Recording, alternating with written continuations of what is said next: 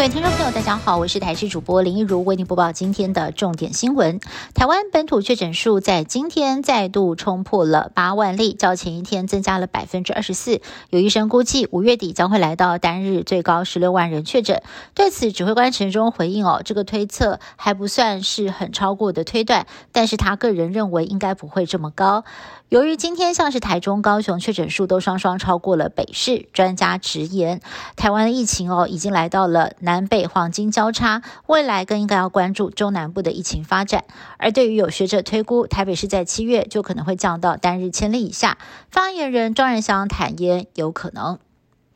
国内接连爆发了儿童确诊并发脑炎致死个案，家长们都非常的紧张，等不及校园集体接种，就赶快上网自行预约。台北市疫苗预约平台上午九点钟开放预约，试出了 BNT 儿童疫苗七千两百三十二剂，结果十五分钟之内全部被抢光光，预计最快在二十六号开打。由中央首波配送的儿童剂型 BNT 疫苗，在今天总共配送了四十点三万剂到各县市，二十七号会再配发二十六点八万剂，后续会留十万剂来做调配。而针对儿童疫苗的数量，指挥官陈时中也挂保证了量一定够。不过他也呼吁了校园接种的时间呢，希望能够越快越好。不让病毒危及学生健康，中小学还有幼儿园有没有可能继续的停止上实体课，甚至提前放暑假呢？对此，指挥中心表示将由教育部通盘考量。不过，台北市长柯文哲表态，学校一直上上停停也不是办法，是否提早放暑假，台北市最慢在这个星期就会宣布了。而在今天北市防疫记者会，除了已经确诊视讯出席的柯文哲之外，副市长蔡炳坤也快筛阳性，等待 PCR 结果当中。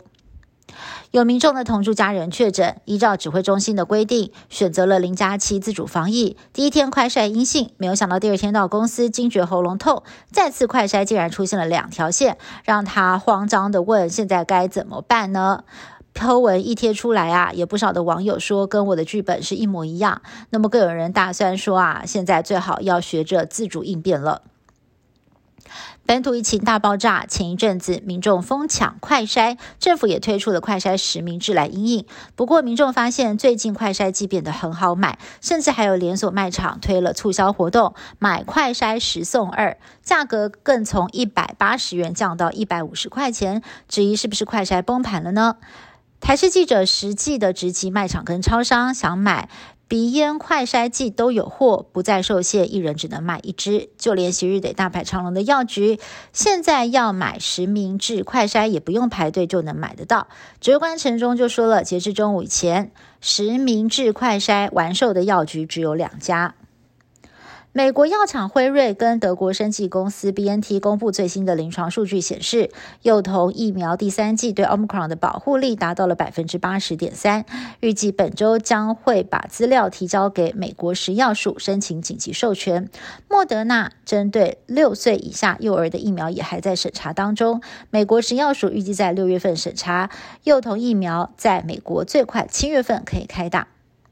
阿富汗的女权再开倒车。这个月初，塔利班政权下令女性出门必须要全身包紧紧，如今更要求女性电视台主播在镜头前也必须要把脸遮住，最多只能够露出双眼播报，要走回过去的保守路线，遭批像是回到了中世纪。塔利班一步步的收回女性权益，让很多的阿富汗女性担心，接下来就连工作权恐怕也会被剥夺。以上新闻是由台视新闻部制作，感谢您的收听。更多新闻内容，请您持续锁定台视各节新闻以及台视新闻 YouTube 频道。